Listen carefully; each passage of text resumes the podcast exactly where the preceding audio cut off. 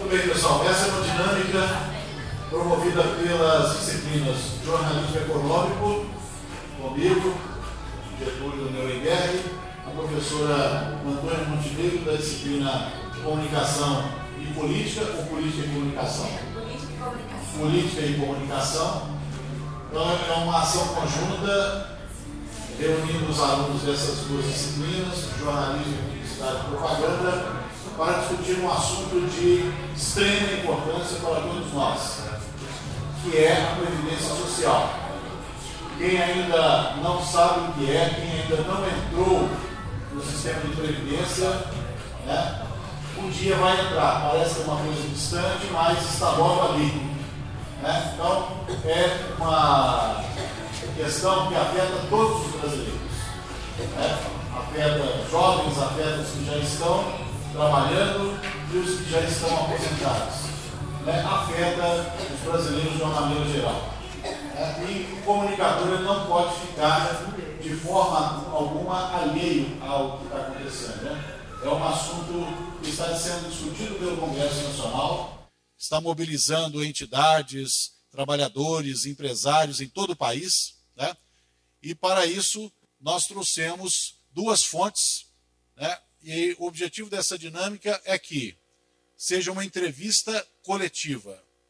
Quem já participou de uma entrevista coletiva sabe que é, uma entrevista coletiva é quando uma ou mais pessoas, uma ou mais fontes, dão uma entrevista para várias pessoas né, que fazem perguntas sobre o tema. O nosso tema aqui é a reforma da Previdência. Então, os nossos convidados vão fazer uma exposição inicial para mostrar dados, para até mostrar o posicionamento deles dentro da sua área de atuação, e depois a gente vai abrir para as perguntas. Lembrando que para os alunos de jornalismo econômico, essa é uma atividade que vai subsidiar a reportagem que todos estão fazendo sobre a reforma da Previdência. Né?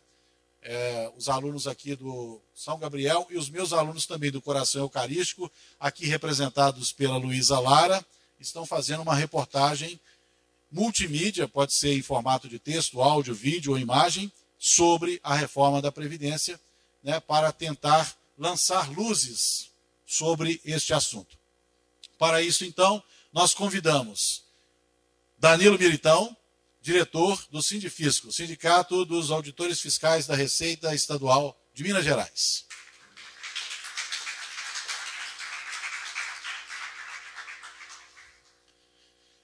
O professor Magno Federici Gomes, que é professor aqui da PUC Minas, ele gentilmente atendeu o convite. Nesse momento, ele estaria aplicando uma prova para os alunos dele lá no bloco C a nossa professora Sandra Freitas, do Departamento de Comunicação, fez a gentileza de aplicar a prova para que ele pudesse estar aqui. Especialista em direito previdenciário. Muito obrigado. Antônio, você quer dizer algumas palavras antes da exposição inicial? A ideia é que o Danilo faça uma exposição inicial, ele trouxe uma apresentação. O Sindifisco tem feito uma campanha na mídia, né, no rádio principalmente, na televisão, sobre a reforma da Previdência. Né? Então, ele vai fazer essa exposição inicial e depois o professor Magno vai tecer algumas considerações do ponto de vista jurídico. Antônio. Bom, boa noite, pessoal. Eu só queria reforçar o que a gente, principalmente para minha turma, o que a gente já falou em sala, né, a preocupação com os processos políticos que impactam, sobretudo, a vida nossa vida cotidiana e, no caso da reforma da Previdência, um impacto que é do curto e longo prazo. Né? Então, ah, qualquer que seja a reforma que seja aprovada, é, com certeza isso vai impactar não só o hoje, como provavelmente até as, gerações posteriores a vocês, né? A depender do resultado. Então é fundamental que a gente esteja acompanhando esse debate, participando, atuando, né? Que a gente saia das redes e vá para a rua, né, gente? que isso é fundamental. A gente tem discutido isso dentro de sala, que a participação política da sociedade civil é crucial para é, orientar os rumos da política. Então não vamos também nos esquivar das nossas responsabilidades.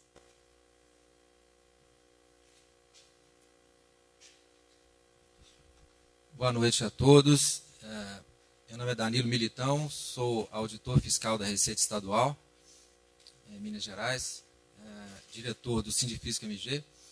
É, é um prazer estar aqui com vocês nessa noite.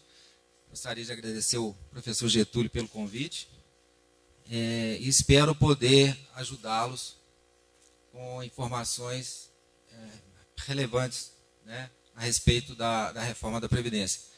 Eu não sou propriamente um especialista em, reforma, em direito previdenciário. Tá? É, fiz algumas telas aqui para contextualizar, até para vocês entenderem melhor a questão. E espero poder ajudá-los. Ok? É, muito bem. Seguridade Social é, é um conjunto né, é, que abrange a previdência, saúde e assistência social. Pode, pode passar o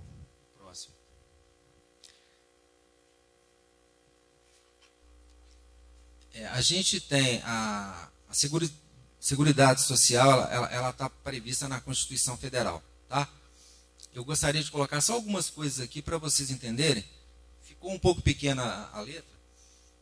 É, o artigo 3 já já esclarece uma, uma questão importante, que é o seguinte, que o objetivo fundamental da República Federativa do Brasil é construir uma sociedade livre, justa e solidária.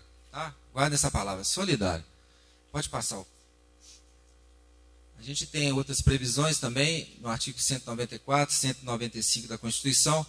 Aqui, é, 194 esclarece o que é Seguridade Social. Tá?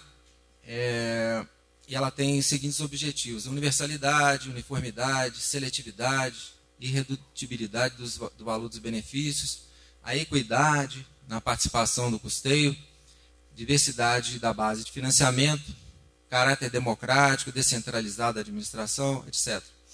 Você tem o outro artigo, pode passar, por favor, o 195 também, que diz aqui claramente que a Seguridade Social será financiada por toda a sociedade, é, de forma direta e indireta nos termos da lei, mediante recursos provenientes dos orçamentos da União, dos estados, Distrito Federal e municípios. E também das seguintes contribuições: você tem do empregador, do trabalhador é, e sobre a receita de concursos de prognósticos. Tá? É, loteria, né? É, só para vocês entenderem que essa parte está na Constituição Federal. Essa parte que diz respeito à Previdência, então, ela é prevista na Constituição Federal. Ok? Pode passar. É, alguns dados gerais para vocês entenderem a importância a, da Previdência. 99 milhões de brasileiros são beneficiados.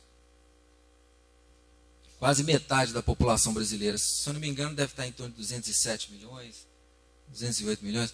Tá? Quase metade da população brasileira ah, recebe algum benefício da Seguridade Social tá? É, 28,3 milhões de benefícios né, em famílias que têm, em média, dois, duas pessoas e meia, isso é média, né? Dá os 99 milhões.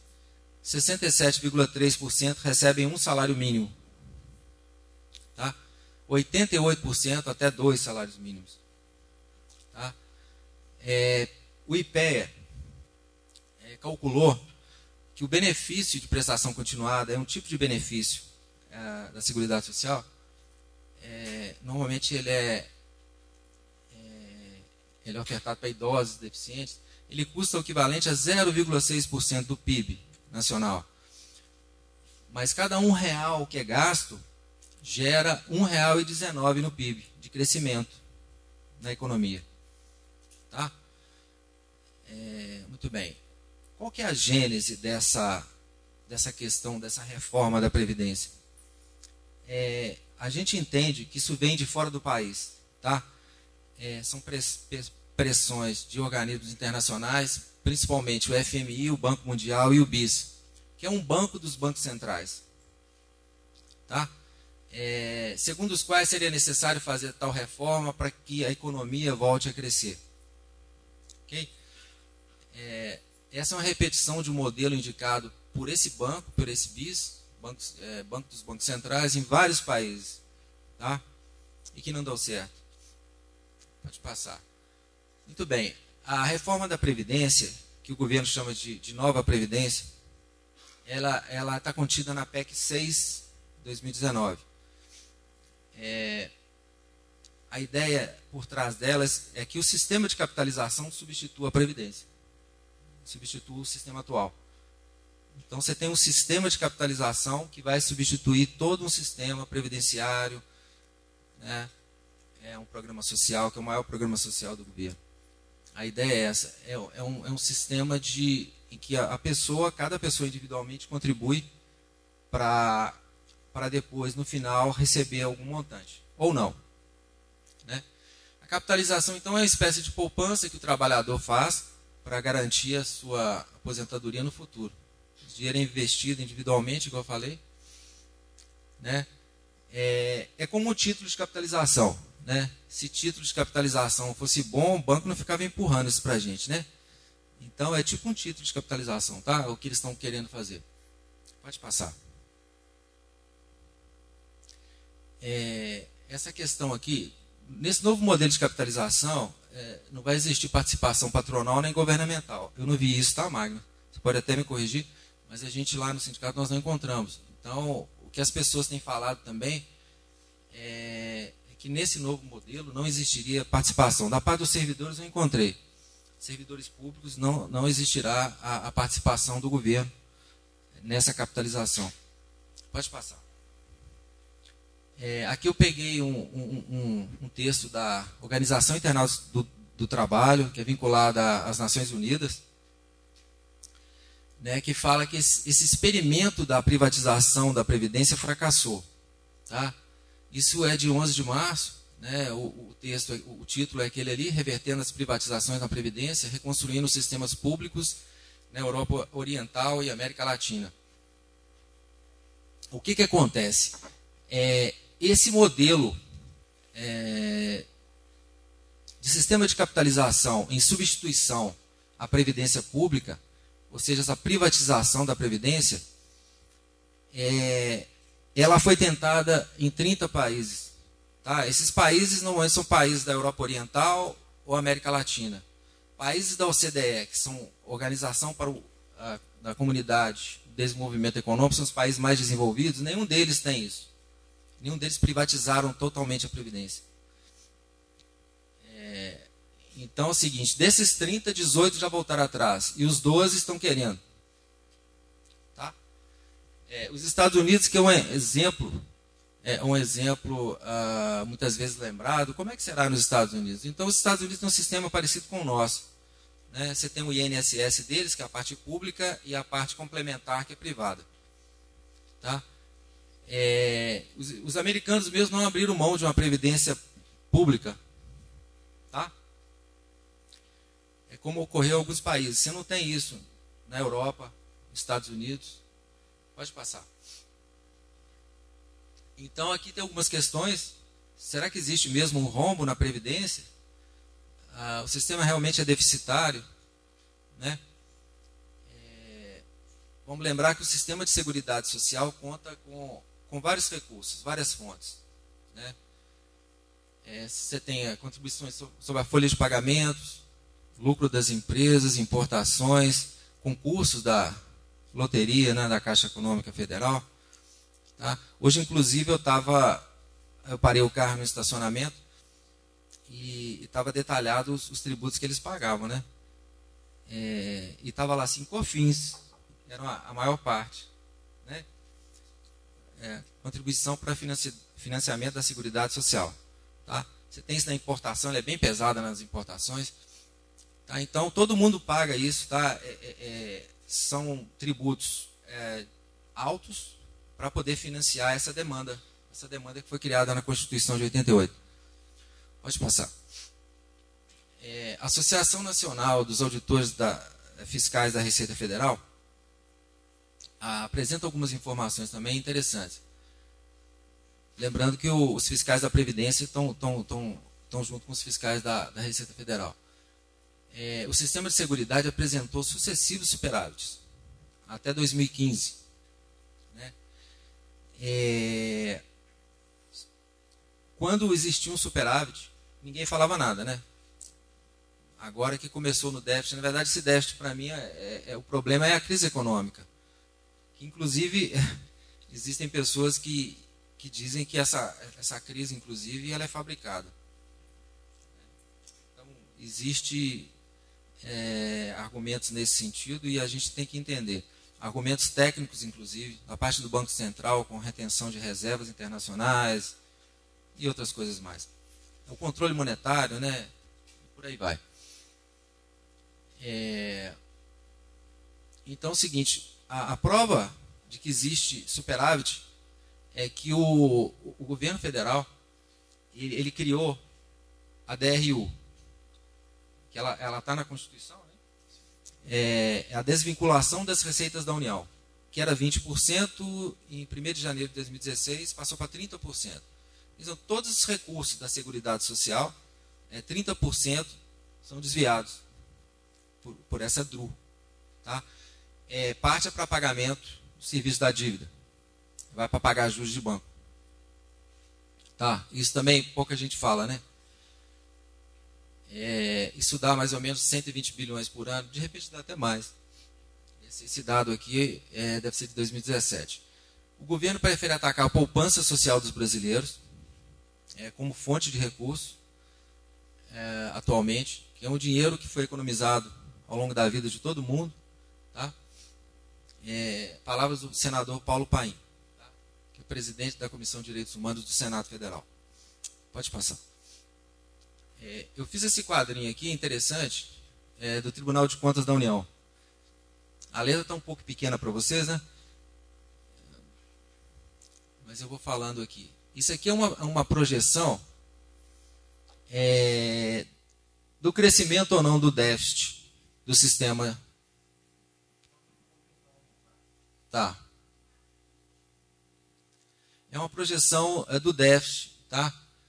Ah, da Previdência.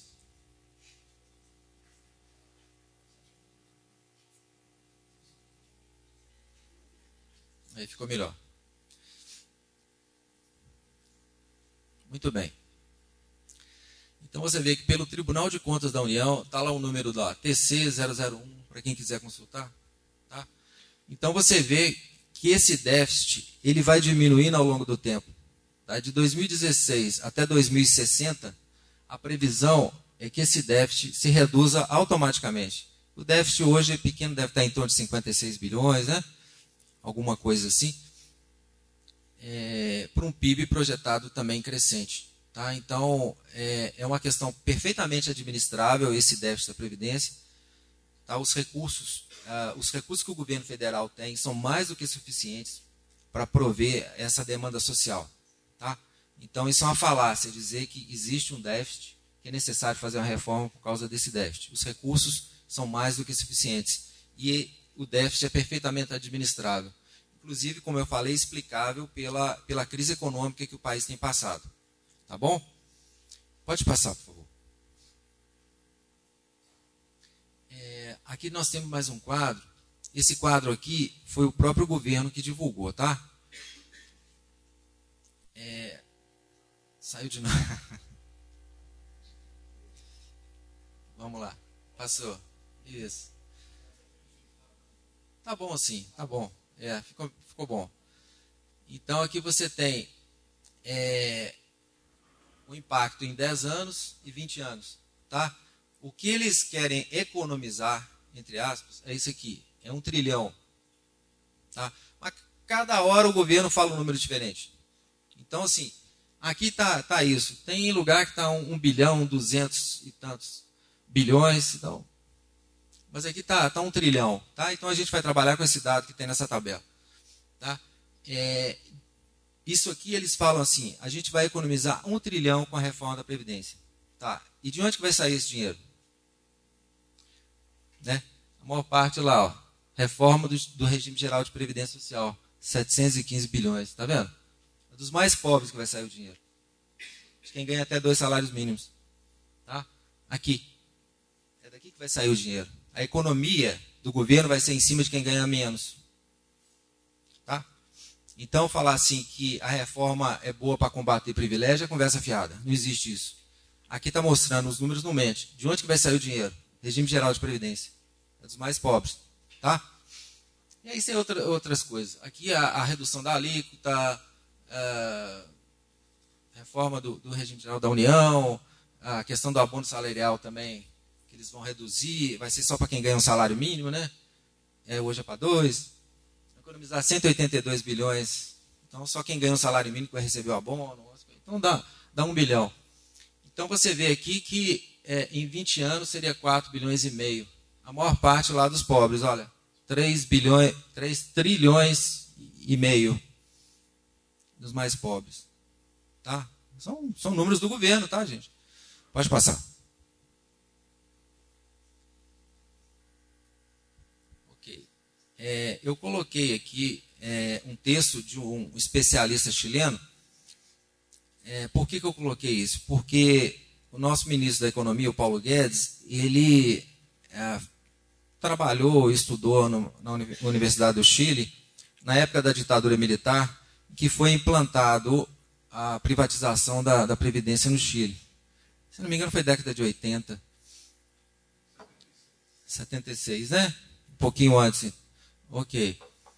É, então, esse, esse professor está é, tá falando aqui um pouco sobre a experiência deles. Né? É, ele é especialista chileno em previdência, ele desmente essa fake news do, do Paulo Guedes. Ele fala que o sistema fracassou, né? e seria uma completa loucura implementá-lo no Brasil. Afirma economista Andras Utoff, professor da Universidade do Chile. É, apesar dos subsídios estatais, 80% das aposentadorias pagas no, no Chile estão abaixo do salário mínimo. 40% estão abaixo da linha de pobreza. O sistema fracassou e seria uma completa loucura implementá-lo no Brasil, afirma, afirmou Andrés Toff, consultor do Instituto Igualdade e professor da Universidade do Chile. Pode passar. Ele é doutor em economia por Berkeley, é ex-assessor da, da OIT, Organização Internacional do Trabalho, da Comissão Econômica para a América Latina e Caribe, CEPAL. É, estava avaliando que o sistema de capitalização tem levado milhares, é, multidões às ruas, né?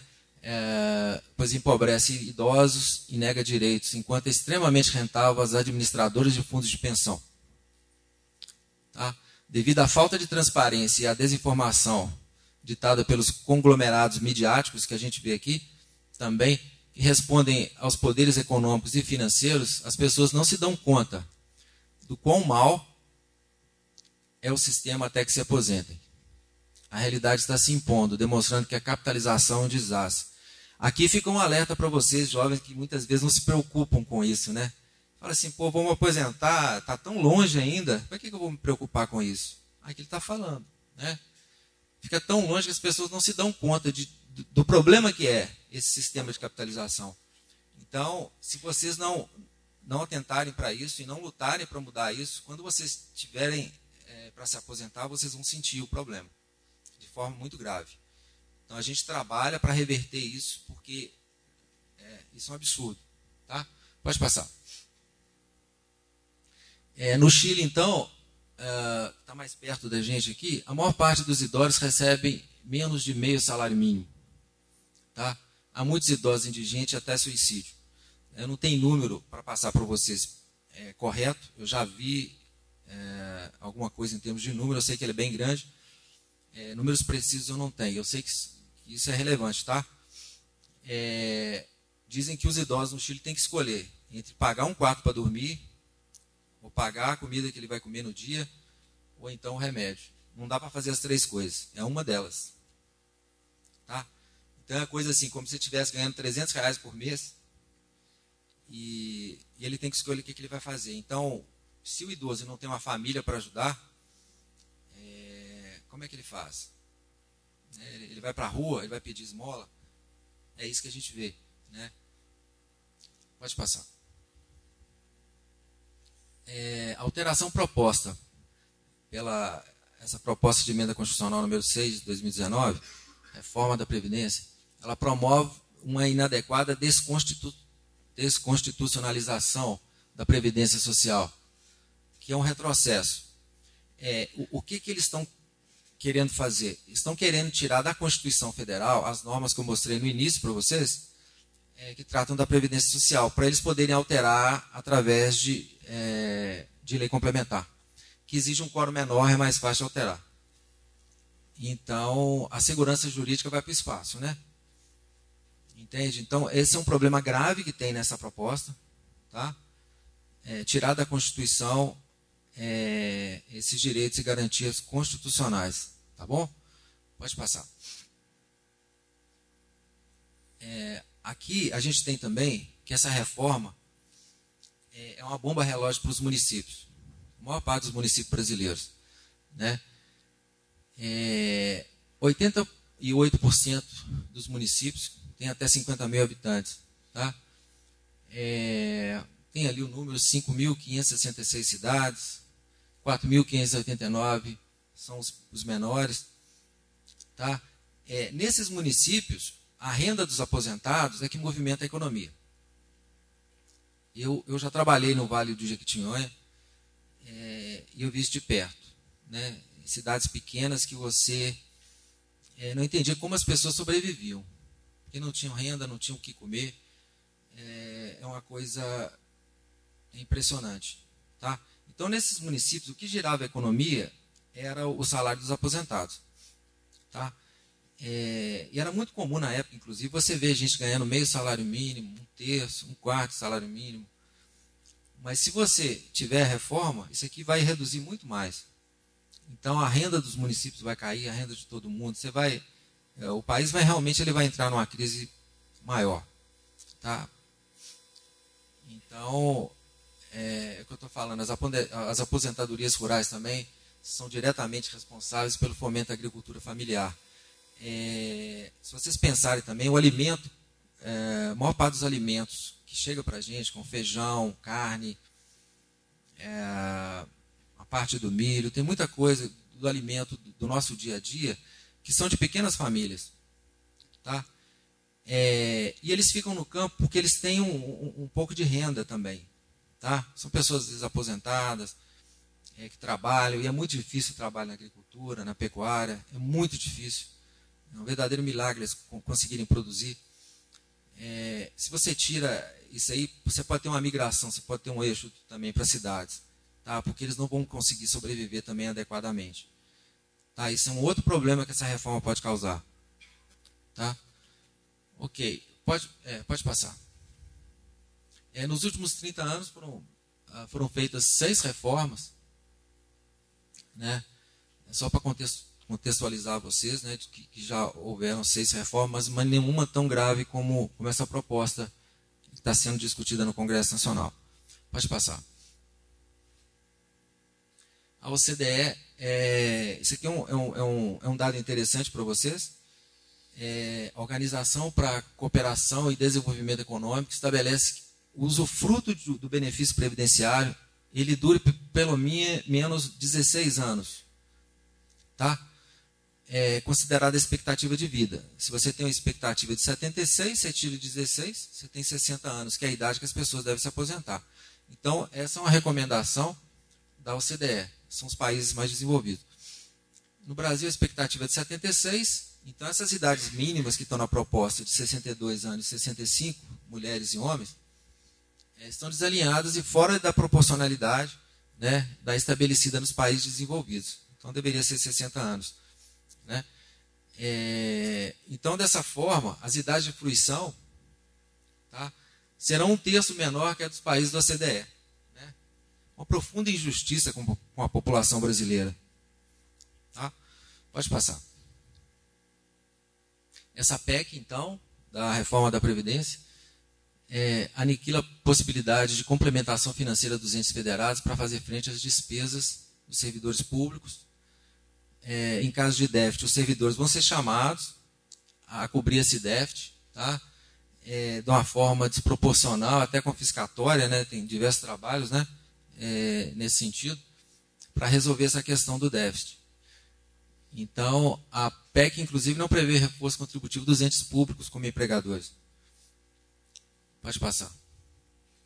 Nós temos também um trem da alegria nessa PEC, que é muito interessante. É, tem um, tem um artigo lá que fala que os militares da reserva poderão exercer atividades civis em qualquer órgão público, verdadeiro trem, trem da alegria, né? Afronta a Constituição que existe concurso público, então o militar da reserva vai poder é, trabalhar em qualquer órgão público aí sem concurso público. É um, um absurdo, né? Está nessa proposta. Então, há investidores de cargo, emprego público, depende de prévia aprovação em concurso público. Tá? Há uma crítica também que a gente faz. Pode passar, por favor. Então, finalizando aqui, só lembrar vocês que a Previdência Social é o maior programa social do governo. E é importante realmente. Ela gera renda. E isso faz a economia crescer. Tá? Isso não é simplesmente dar dinheiro para as pessoas. Esse dinheiro é, que é dado em forma de aposentadoria, de pensão, de várias formas, é, são critérios justos é, e as pessoas é, consomem com esse recurso. Ah, ah, você não vê ninguém investindo. Então é consumo, isso movimenta a economia. Isso é muito importante para o crescimento da, crescimento da nação. Tá, gente? Então, só para lembrar vocês que esse é um programa social, é, ele foi previsto pelos constituintes e não foi dado de graça. Né? O, o povo brasileiro lutou muito para conquistar essa previdência que está aí. Tá? Então, é, é nossa tarefa manter isso aí, porque eles querem derrubar é, essas garantias, esses direitos constitucionais que nós temos. Tá? Tem muito país que não tem é, essas garantias. O Brasil é um país caro.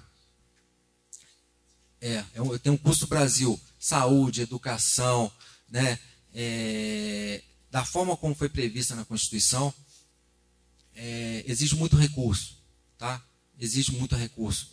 Não é fácil, mas o constituinte original ele pensou no povo, ele pensou na população. Esse povo realmente merece e precisa disso.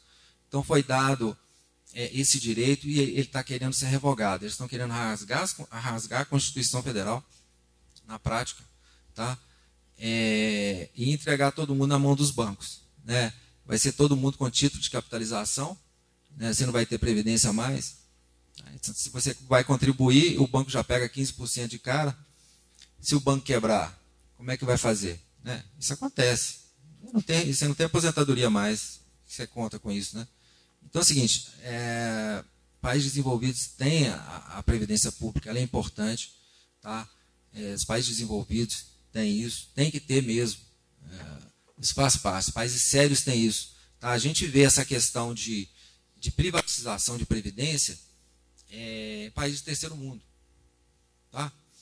É país da Europa Oriental, América Latina, é que a gente vê esse tipo de coisa. País desenvolvido não tem isso. A previdência tem que ser pública, nem que seja em parte.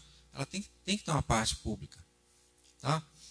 É, essa questão social é muito importante. Então é isso. É, eu espero ter, ter ajudado da minha parte aqui. É, vou passar a palavra para o professor Magno. E ao final, a gente vai tentar responder suas perguntas. Obrigado.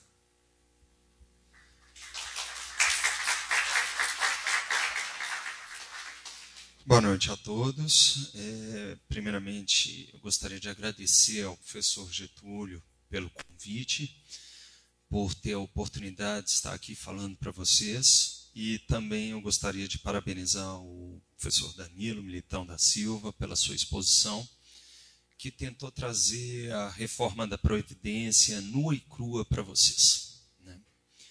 Antes de começar a minha exposição, eu gostaria de demonstrar o meu posicionamento. Claro.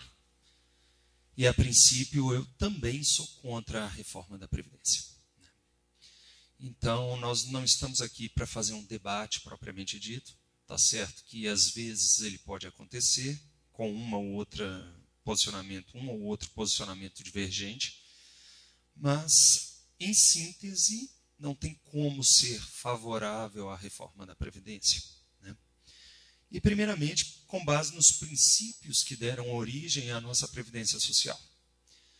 A gente sabe que, na parte histórica do direito previdenciário ou da Previdência Social, nós passamos por um assistencialismo privado em que a própria sociedade cuidava das pessoas que necessitavam.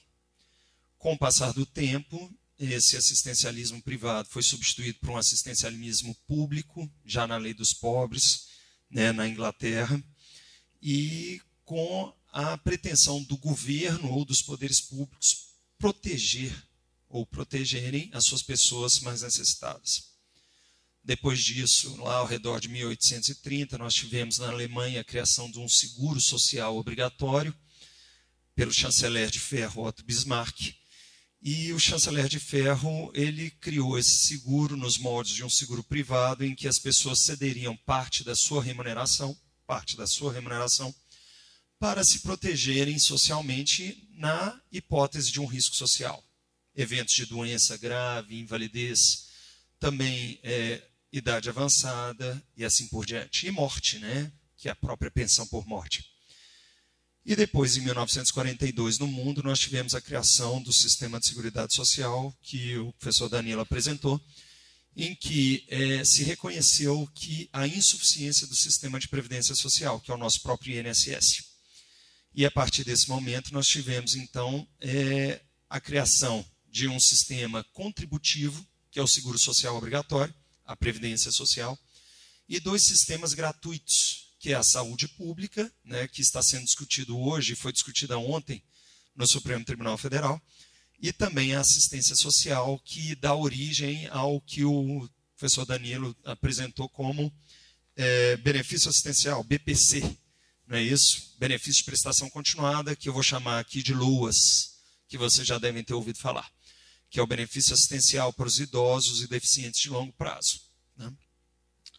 Então, nós temos o seguinte: que o fundamento de criação da Previdência Social e da Seguridade Social, a Previdência Social foi criada no Brasil em 1923 com a Lei Eloy Chaves, e foi criada em 1977 o Sistema de Seguridade Social, pelo menos foi o embrião do Sistema de Seguridade Social pelo SIMPAS, que não é do tempo dos senhores né, que falava de NAMPS e NPS, né, e isso talvez seja da idade do, dos avós de vocês, nós temos que esse sistema foi criado em 1977 e ele foi constitucionalizado na Carta Política de 1988, na Constituição da República de 88, com o objetivo de otorgar proteção.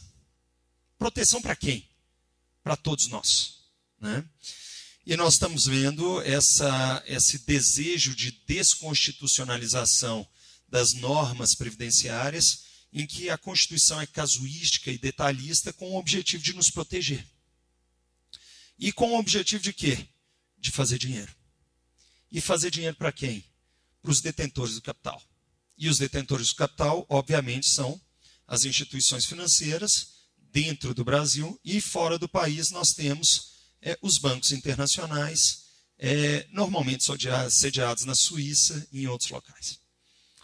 É, aqui nós não temos objetivos de fazer discursos políticos, mas, assim como o antigo presidente Michel Temer, o nosso presidente Bolsonaro, atual, ele é um representante é, do setor econômico.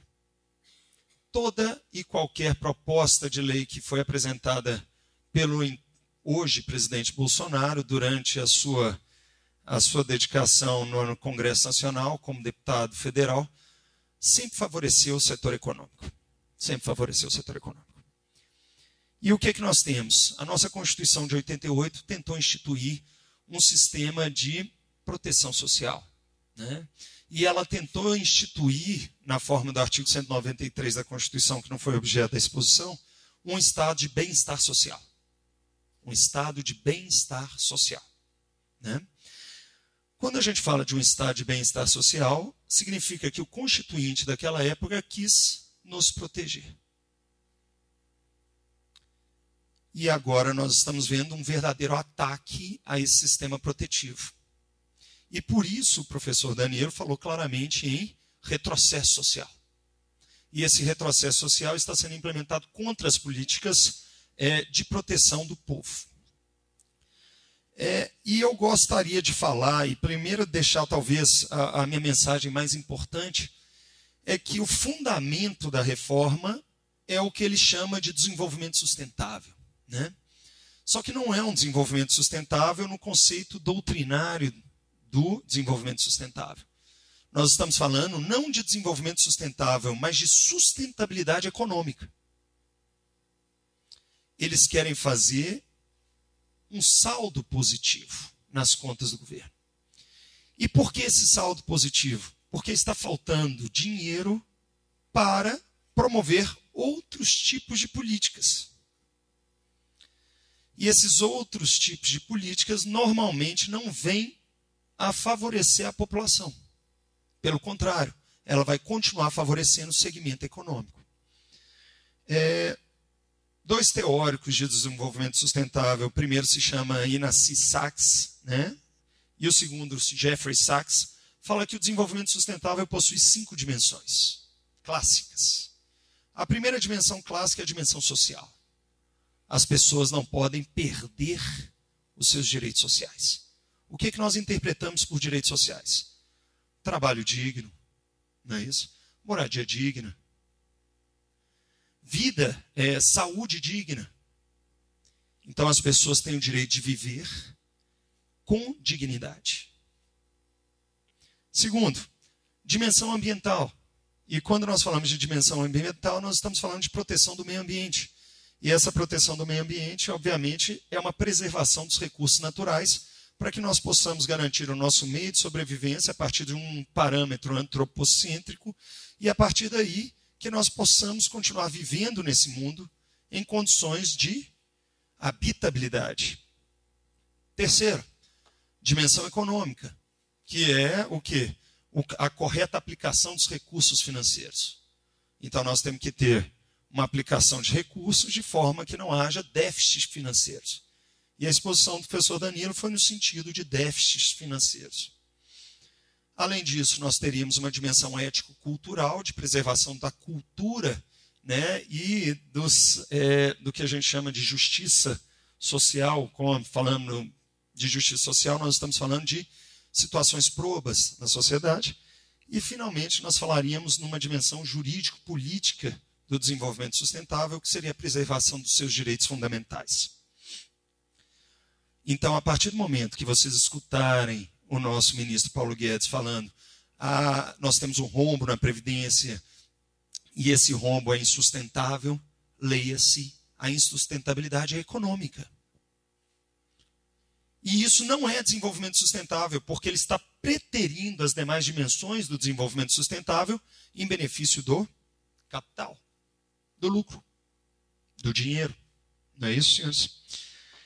Então, aí vamos complementando as, as, a exposição do professor Danilo, e aí vem a situação do rombo. Né? A Previdência, não é só a Previdência, mas a Seguridade Social ela é deficitária. É, o, então, o presidente Michel Temer aprovou uma proposta de emenda à Constituição que se relacionava com financiamento. E essa proposta de emenda à Constituição, ela desvinculou as receitas da Seguridade Social pelo período de 30 anos, como foi apresentado pelo professor Danilo.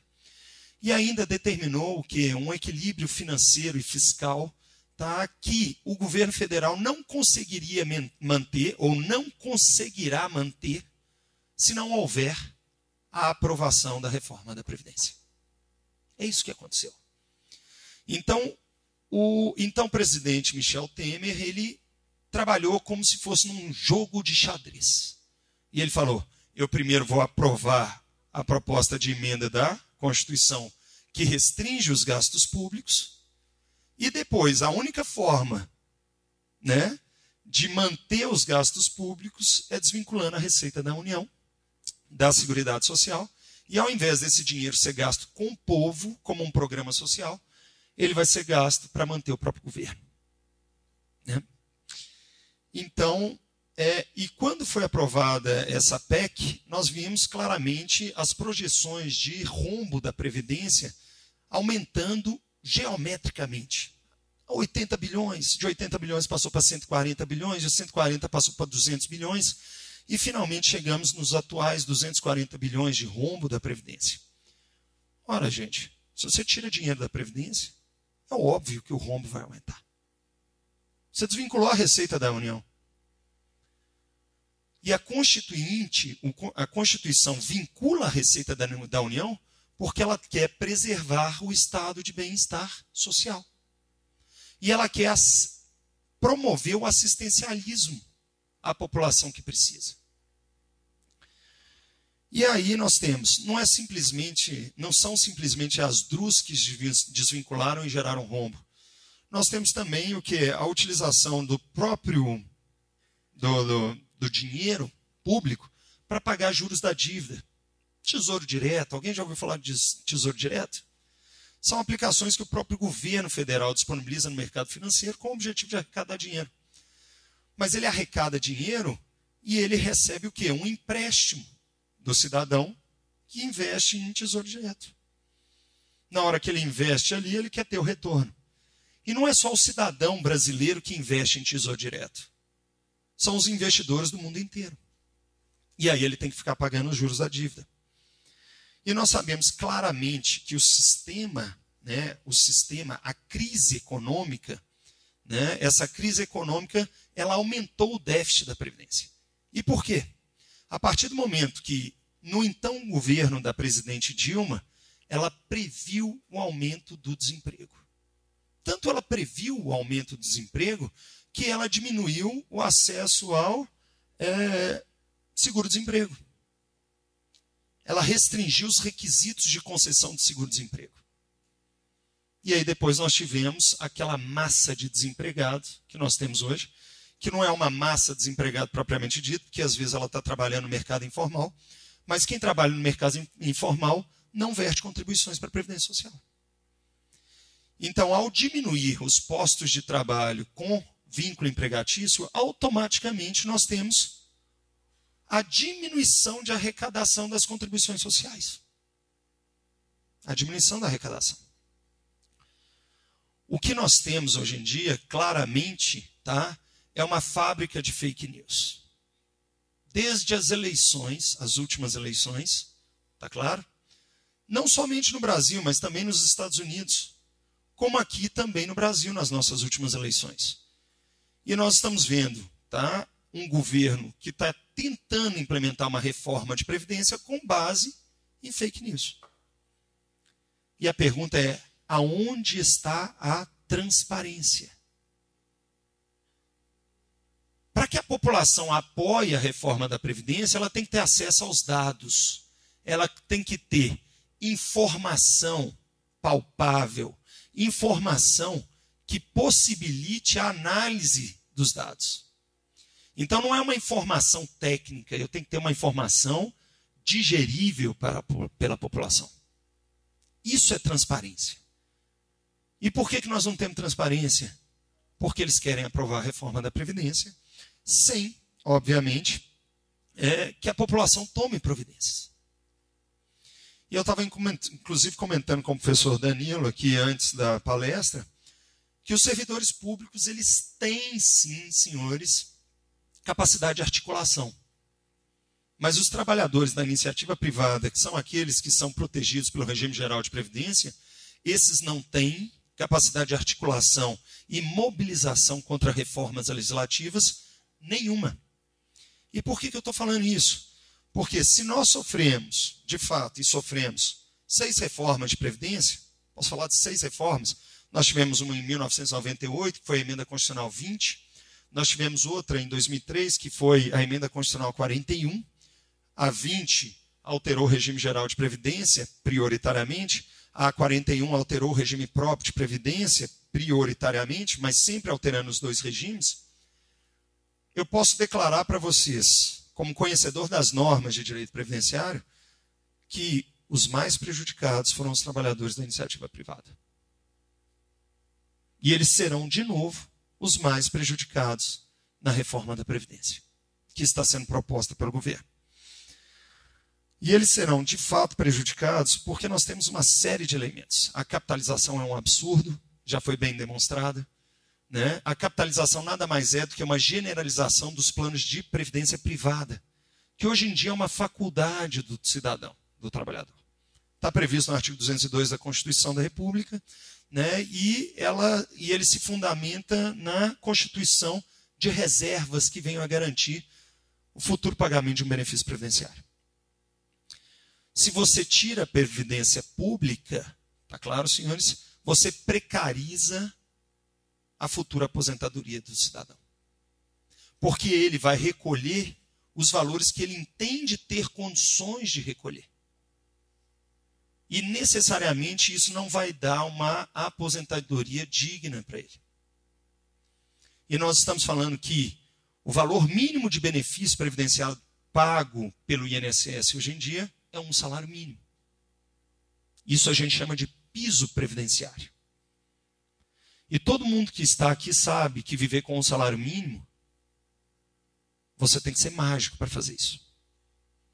Ainda mais depois que você tiver, vamos lá, 65 anos, porque vai ser idade mínima para homens, prevista na reforma da Previdência do Bolsonaro e também do então presidente Michel Temer, os dois, ou 62 anos para mulheres. Quando vocês tiverem 65 homens e mulheres 62, vocês terão problemas de saúde. Certo, senhores? Vocês terão menos renda, menor capacidade de trabalho, maior número de filhos. E se seus filhos forem menores de idade, vocês terão que mantê-los. Então, nós estamos falando de uma situação insustentável. Tá claro, senhores? Agora, justificando o déficit também, e aí eu peço desculpas ao professor Danilo, eu vejo déficit nos regimes próprios de previdência social. Eu vejo algumas regras de regime próprio que deveriam ser modificadas. Tá? Deveriam ser modificadas. O próprio sistema de aposentadoria do regime próprio, que prevê né, aposentadoria de homens com 60 anos de idade e 35 anos de tempo de contribuição, e mulheres 55 anos de idade e 30 anos de tempo de contribuição é insustentável. Tá? Por quê? Porque eles ingressam no regime próprio, recebendo é, num cargo, às vezes, normalmente de menor remuneração. E aqueles que se aposentaram nos regimes antigos, dos regimes próprios, eles tinham direito à paridade e à integralidade. E isso é valor superior ao teto previdenciário. Eu conheço desembargadores que recebem 20, 25, 30 mil reais de aposentadoria. E nós sabemos que aqui em Minas Gerais, até 98 ou 96, esses servidores públicos sequer contribuíam para a manutenção do sistema. Tá bom, senhores?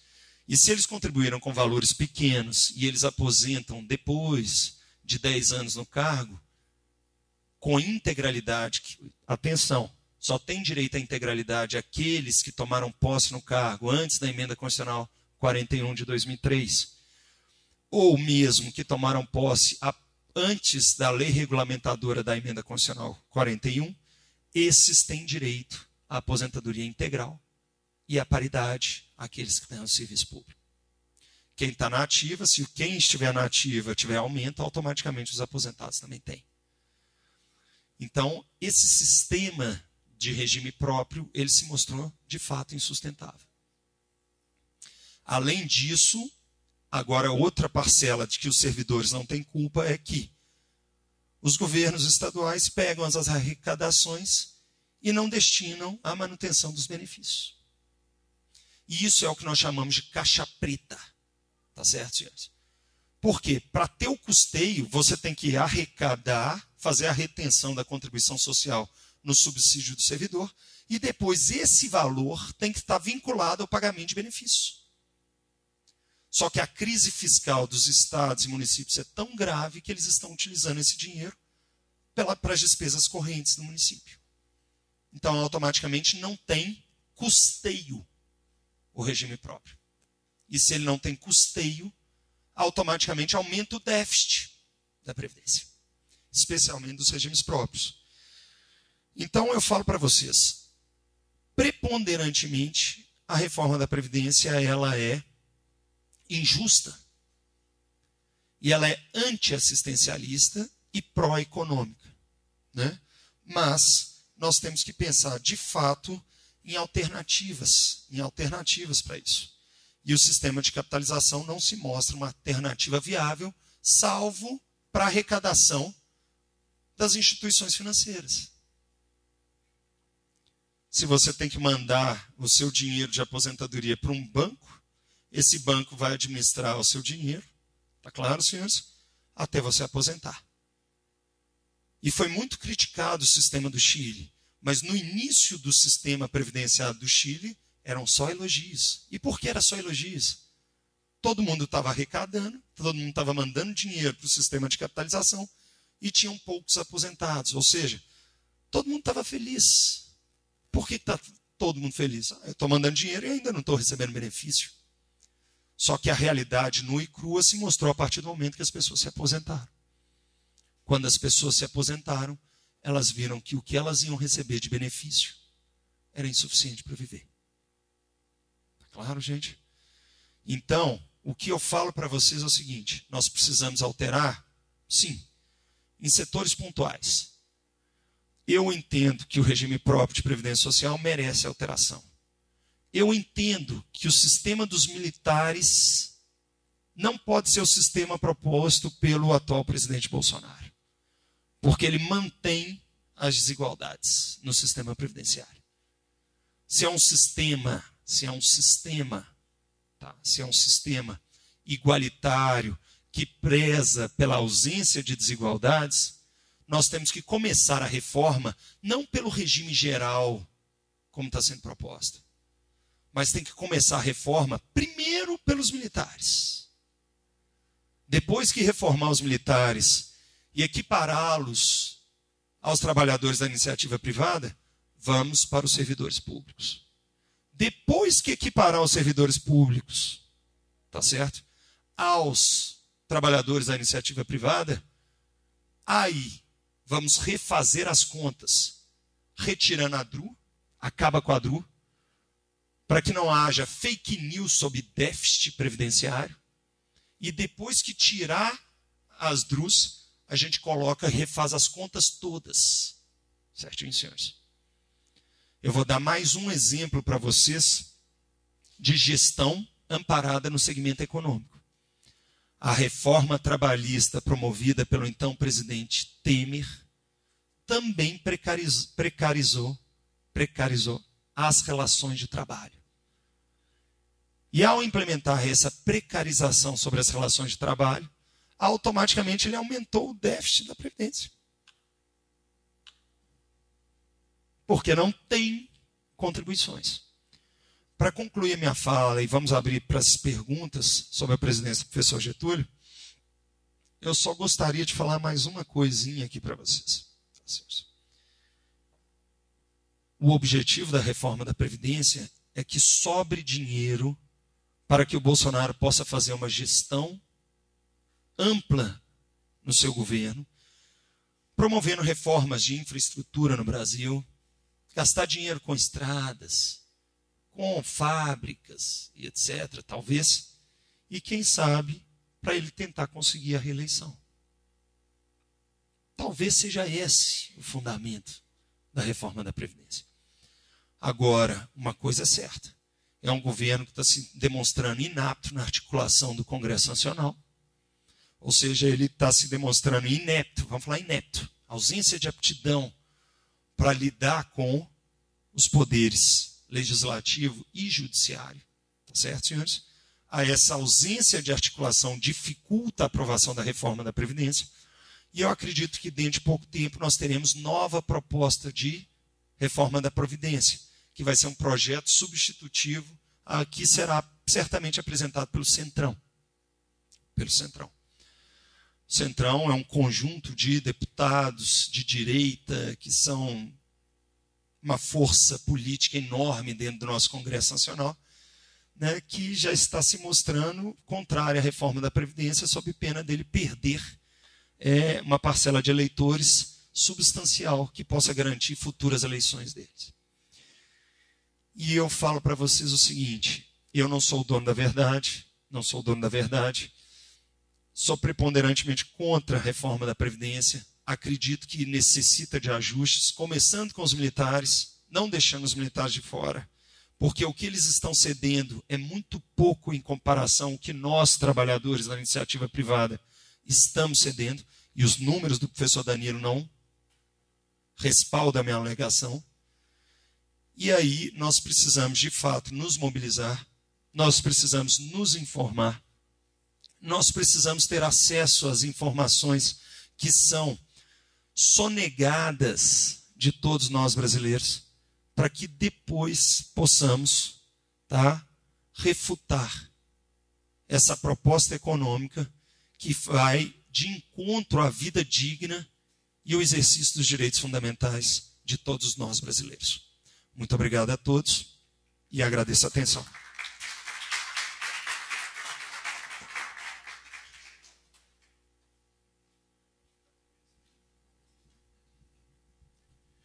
Bem, pessoal. Quem tem alguma pergunta para fazer para os nossos. Luana? Boa noite, gente. É... Apesar da reforma da Previdência ela apontar, justamente pelos números do professor Danilo, e também né, mostra muito essa questão da desigualdade social num país que já é desigualdade, já é muito desigual socialmente, é, eu imagino que a reforma ela possa diminuir ainda mais o poder de compra de uma parte da sociedade brasileira, talvez boa parte dela. Sendo assim, a economia pode ter uma caída, né, Na, nesse giro total. Então, por que que o mercado ele gosta tanto quando há algum progresso no Congresso referente à aprovação da reforma, das emendas da reforma. Porque o dólar cai, é, a bolsa de valores ela fica em alta, e mas os números mostram que realmente só vai agravar a desigualdade social no Brasil. Então, queria saber mais ou menos isso. Então vamos lá. É, Luana, né? É, Luana, eu vejo na minha pequena análise, ou seja, na minha pequena formação econômica, né? eu sei que é a disciplina de direito econômico, mas a gente vê o quê? A pretensão do mercado, do capital, do capital na aprovação da reforma. Porque ela está pensando a longo prazo. Nós vamos ter uma precarização do segmento econômico interno, da economia interna. Mas, por outro lado, né, a economia mundial ela vai conseguir fazer dinheiro em cima do mercado brasileiro. E como que ela vai fazer? Tá? Em função dos investimentos da capitalização. A partir do momento que a capitalização, o fundo de capitalização vai receber dinheiro, esse aporte financeiro, tá? automaticamente ele vai ter mais dinheiro para investir. E quanto mais dinheiro para investir ele tem, maior a possibilidade de aplicação em é, investimentos de curto prazo, commodities, investimentos de alto risco. Então ele pega o dinheiro, faz dinheiro, o professor Getúlio não vai, precisar, vai poder ratificar ou não minha alegação, faz dinheiro e ele aumenta aquele capital. E ele não vai ter que devolver o capital que ele ganhou no mercado, ele vai devolver só o capital vinculado ao fundo de capitalização. Então vai sobrar mais dinheiro para o segmento econômico. Então toda vez que nós temos uma, uma, um, uma superação de um degrau na proposta de reforma da Previdência, por exemplo, a aprovação na CCJ, né, o dólar cai, pelo menos num cenário microeconômico, sem pensar na guerra econômica entre Estados Unidos e China. Né, porque a guerra econômica entre Estados Unidos e China automaticamente joga o dólar para cima. Mas, levando nesse mercado interno, nós temos dólar cai e bolsa sobe. Só que quem investe em bolsa de valores? Normalmente o que nós chamamos de capital especulativo. E não é o capital um investimento de longo prazo, que a gente chama de investimento estrangeiro direto, e é IED. Não é IED. Nós estamos falando de capital especulativo jogando dinheiro na bolsa. Nas blue chips e assim por diante. Então ele vai lá, aplica num dia, no outro dia subiu, ele tira imediatamente. E esse dinheiro não está ali para aumentar a nossa infraestrutura brasileira. Ele está ali só para fazer dinheiro porque nós somos um, um país é, que não tem os rankings né, nos, nos índices internacionais. Para falar a verdade, nas agências de rating, nós temos o quê? A, o título de país especulativo. Então, é capital especulativo. Somente por isso. Essa é a minha posição numa visão sem analisar todo o sistema. Tá bom, Luana? Luana? Muito bem, Luana. É, nessa proposta de, é, de reforma da Previdência, o, o empregador ele não está ele não tá sendo chamado para uma contribuição adicional. Quem está sendo chamado é o trabalhador. O esforço é, é, é, é do trabalhador. O trabalhador realmente, ele é que vai contribuir mais. Tá? É, isso é importante. Por isso você vê muito empregador apoiando, porque ele, ele vai ter vantagem em relação a isso. Tá? Ele não está apoiando à toa. Dívida previdenciária. É, tem empregador que recolhe a contribuição previdenciária do empregado e não repassa a previdência. Está cheio de dívida. Então tem que exigir essa dívida primeiro para depois fazer a reforma também. Né? Cadê o, todo o dinheiro que foi é, desvinculado através da DRU, da DRU? Por que, que não devolvem o dinheiro? Também não se fala nisso, né? É, historicamente também, a Previdência sempre foi fonte, é, fonte de recursos né, para o governo federal. Diz que até Brasília né, foi construída com recursos da Previdência e tudo. Esse recurso também está perdido, né? Cadê o dinheiro? Né? Então eles adoram isso. O empresariado brasileiro adora, adora um privilégio. Né? É, ele quer proteção. Ele quer proteção no mercado. Ele não quer pagar imposto. Tá? Isso, isso é um fato. Isso a gente vê lá na Receita, isso é um fato. Tá? Quando é multinacional, então, essa é uma regra. Elas vêm para cá e não quer pagar imposto nenhum no Brasil. Então, vocês veem as nossas riquezas saindo do país sem pagar nem um centavo. Não fica nada. O ouro fica 1% né, como ativo financeiro. Mas sai nióbio, sai minério de ferro. É, todas as nossas riquezas estão indo para fora. Tá? É, sem gerar emprego, sem gerar renda aqui. E são riquezas nossas. Então, assim, seria justo que a gente tivesse uma participação nisso aí. Né? É, uma coisa também que a gente tem que criticar na postura dos empresários. Só para acrescentar uma coisa, é, só para respaldar o que o professor falou, a contribuição do empregador preponderante é a folha de salários. Contribuição social sobre folha de salários. E a regra básica de contribuição é uma alíquota de 20% sobre a folha de salários. Vamos imaginar aqui que a, que a PUC pague de remuneração para seus professores um milhão de reais. Um milhão de reais, 20% de um milhão de reais, é 200 mil por mês de contribuição social sobre folha de salários. Você está me acompanhando? Então, isso é contribuição social. Só que essa é a alíquota básica. Tá bom, gente? Então, é, a, a alegação do professor Danilo procede. O, em o empresário ele quer desoneração fiscal. Sobe bolsa de valores. Tá? Desculpa, professor. Imagina. Está é, tá contribuindo muito, inclusive. É, eu estava falando que os empresários, o empresário brasileiro, ele é burro, porque ele pensa nele, ele não pensa em conjunto. Quando, quando uma empresa manda um empregado embora, e a outra manda também, a outra manda também, a outra manda também, no conjunto desses empregados, eles vão consumir. No conjunto, todo mundo vai perder venda de novo. Isso é um ciclo, né? É, o Kalec né, explica isso, né? É o ciclo da economia capitalista, né? Então, eles não têm nem essa visão de conjunto, entende? Então, com essa reforma também, você vai perder emprego, a crise vai, vai se agravar. E a, e, a, e a propaganda do governo é que é necessária a reforma da Previdência para gerar mais empregos, né? E vocês viram aqui que vai ser o contrário, né? vai ser o contrário, infelizmente. Tá Propaganda Bom? essa, inclusive, que vai tirar dos cofres públicos 37 milhões de reais. Né? Pois é, é. Você vê. É o fake news.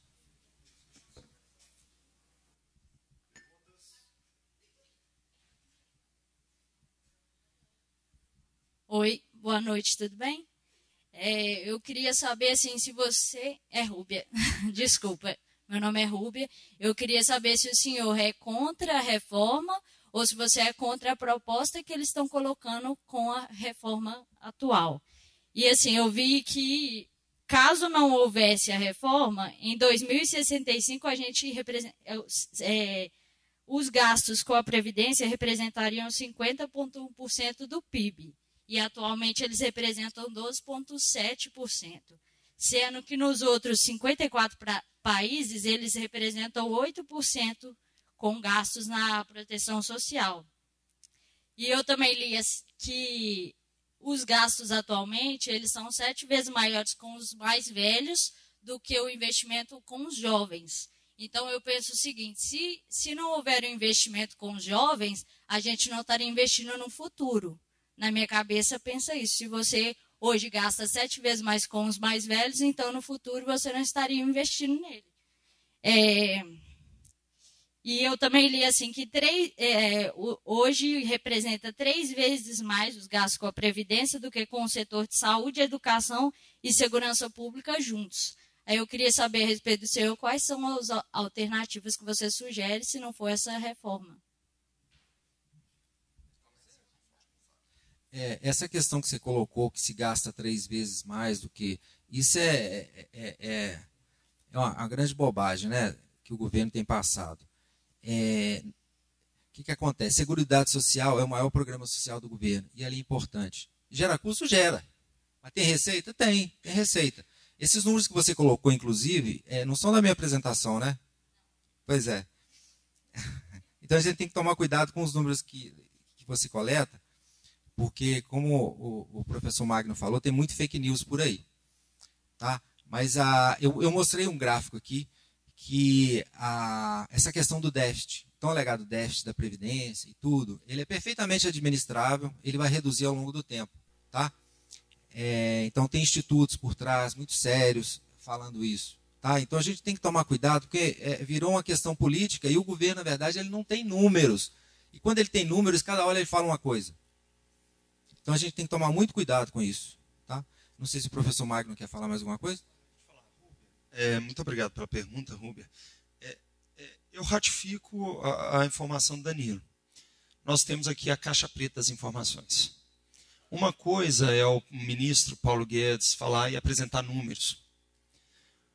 E aí nós vamos falar novamente, nós estamos no âmbito da sustentabilidade econômica. Esses números podem vir do Banco Central, do Fundo Monetário Internacional, né, e eles fazem essa análise. Tudo bem, são números, né, mas são números que analisam isoladamente a Previdência. E eles não estão analisando a, possibilidade de crescimento econômico. Se nós tivermos um crescimento econômico, esse déficit automaticamente ele diminui. Agora, se a gente retira o dinheiro do aposentado por idade, do rurícola, do aposentado por idade rural, aquele trabalhador rural, dos beneficiários de LOAS, que são os idosos de 65 anos ou mais, que estão em condição de miserabilidade, ou também, se você retira o dinheiro dos deficientes de longo prazo em situação de miserabilidade, nós estamos tirando dinheiro de uma parte enorme da população. De uma parte enorme da população.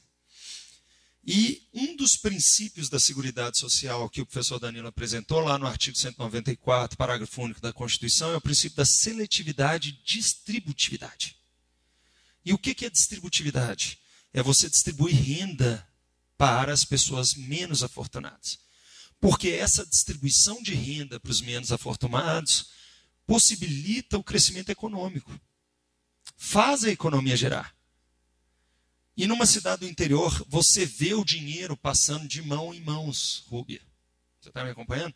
Aquele que compra, ah, não, eu estou no interior, comprei um pão na padaria. Daqui a pouco, esse que comprou o pão na padaria, ele me contrata como advogado. Então, o meu dinheiro saiu dele para ele e ele volta o meu dinheiro para mim. E esse dinheiro vai circulando. Esse ato de circular o dinheiro tá, vai aumentar a arrecadação das contribuições sociais, desde que as contribuições sociais não sejam dilapidadas por políticas públicas improbas, tá, que objetivam o quê? Exclusivamente é, é, o sucesso, entre aspas, de um governo num determinado mandato. Vocês já devem ter estudado, isso não é uma política de Estado, isso é uma política de governo. E quando nós falamos que é uma política de governo, só vai favorecer aquele governo. Agora, você me falou outro elemento muito importante que diz respeito à pirâmide demográfica. A pirâmide demográfica. Né? A população está envelhecendo, não só no Brasil, mas como no mundo inteiro. E esse envelhecimento, ele é uma, um fenômeno mundial. Na Itália acontece, no Japão acontece, no Brasil está acontecendo que a cada dia que passa as pessoas têm menos filhos. Né? Antigamente você tinha, um dia desse eu fiquei sabendo de um aluno meu que é um de 17 irmãos. Um de 17 irmãos. Mas é comum em Minas Gerais você ter 10 filhos numa mesma família. Agora, a pergunta é, eu pergunto, Qual família tem mais de dois filhos hoje em dia? Né? E aí eu venho com outro problema. O gasto da educação e da saúde também vem sendo restringido. Pela própria DRU também. Eles estão retirando dinheiro de setores que geram o bem-estar social. E aí então eu pego um número isolado. Quanto que é de saúde? Está aqui. Quanto que é de previdência? Enquanto o número de investimento em saúde reduz, o de previdência aumenta. Então isso é uma análise, é, como a gente diria, sesgada, focada num elemento sem considerar o macro, o sistema em macro. Tá? Então eu acho que isso faz parte da estratégia de governo para aprovação da reforma da Previdência. Tá bom? Alternativa. Vamos lá. Primeiro, eu falei que eu sou favorável a reformas pontuais. Primeiro, militar. Depois, regime próprio. Segundo, nós temos que corrigir o déficit fiscal dos estados. Especialmente Rio Grande do Sul, Minas Gerais está envolvido na história temos que corrigir os déficits fiscais. Infelizmente, aumento de alíquota em servidor público, desculpa, Danilo, eu acho que precisa. Tá? Mas tem que garantir que a contribuição previdenciária que é retida do subsídio dos servidores públicos seja de fato, seja de fato encaminhado para o custeio da Seguridade Social. Além disso, diminuir as desonerações fiscais que foram implementadas no governo Dilma Temer, tudo a favor do segmento econômico. Diz aumentar a arrecadação com déficit de, de, de, contribuições sociais, ou seja, não pagamento. Primeiro arrecada o dinheiro. Não pode ser uma. Tá certo, eles consideram um dinheiro perdido. Emprega, é, empresário que não pagou a contribuição social, agora dane-se, não tem como mais correr atrás disso. Tem que correr atrás. Você sabe que um dos maiores devedores da Seguridade Social é a Rede Globo? é o Banco Itaú. Isso é inadmissível. Isso é inadmissível. Corre atrás do déficit, corrige as distorções do sistema. Tem que corrigir distorção. Pensão militar, já ouviu falar? Eu conheço senhoras de 70, 75 anos que nunca casaram e estão recebendo benefício previdenciário do pai falecido. Porque não casaram. Eu conheço filha de desembargador de 70 anos de idade que vive em união estável. Tá certo? E continua recebendo pensão de desembargador, que não contribuiu para o benefício que ele recebe. Isso é distorção. Corrige todas as distorções. Depois mexe no regime geral. Tá? É isso que eu estou sugerindo. Se precisar mexer no regime geral, que seja de maneira transparente, com ampla participação popular. A população tem que ter acesso à informação e tem que conseguir digerir a informação. Ela não pode ser envolvida num sistema de, de informações e um sistema apressado de implementação de políticas públicas. Eles correm, jogam a informação, está tudo pegando fogo. Vamos reformar a Previdência. Não é assim que resolve. Vocês entenderam? É com calma. Eu sei que aconteceu na Grécia, tiveram que aceitar planos de austeridade, mas nós precisamos também o quê? De discutir, debater a reforma. Deu para entender isso, Rubi? Tá certo? Ok? Sim, é, deixa eu só, só acrescentar um detalhezinho, porque é, nós do, do Sindifisco, nós criticamos, é, mas também a gente apresenta solução. É, a gente precisa de reforma tributária. Uma coisa que a gente tem batido muito é a questão da Lei Candir. A revogação da Lei Candir. A gente está com uma campanha na mídia também, uma contra a reforma da Previdência e outra contra, pedindo a revogação da Lei Candir. A Lei Candir tirou 135 bilhões de reais dos cofres públicos mineiros. Tá? De 96 até hoje. 135 bilhões. Esse dinheiro, é tanto dinheiro, resolve o problema do Estado e, de, e dos municípios também. Está todo mundo em crise. A gente resolve o problema. Então, assim, a solução é simples, é só começar a voltar a tributar os produtos primários e semi-elaborados destinados à exportação.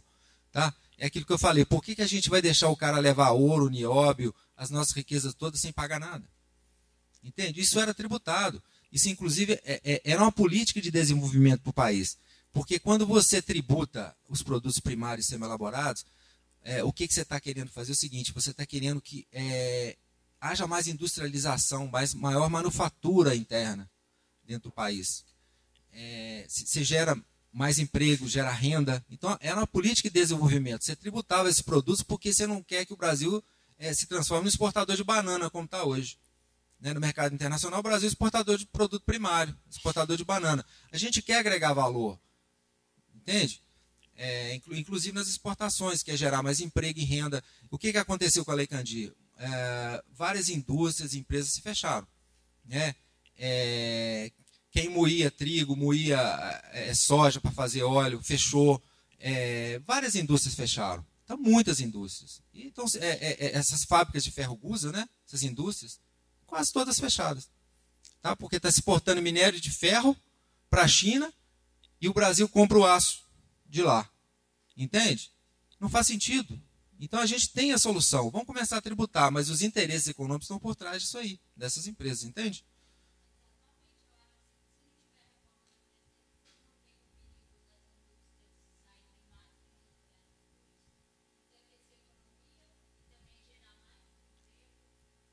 Não, não, não existe esse risco. Uma coisa não está ligada à outra, na verdade. Uma coisa não está ligada à outra. O crescimento econômico, é, o, o, fato da, da, empresa ter rentabilidade. O Brasil é um paraíso, na verdade. Você tem custo? Tem. Mas é, o nosso povo é tão bom que vale a pena. Vale a pena investir no Brasil. Viu? Não vale? Pois é. é, é isso é a propaganda do governo, né? que fica martelando na cabeça da gente essa bobagem o tempo todo. E, e acaba muita gente acreditando, infelizmente. Tá bom?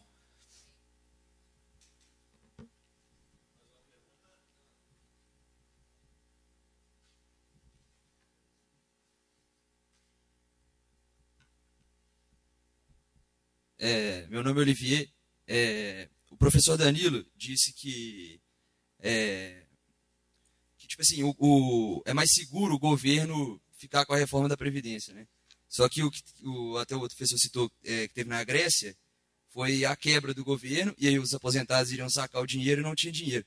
Então a minha, é, a minha pergunta é a seguinte: não seria tipo assim melhor que não só o governo tivesse a previdência, mas também é, a, a, questão privada também é, tivesse o poder sobre a Previdência?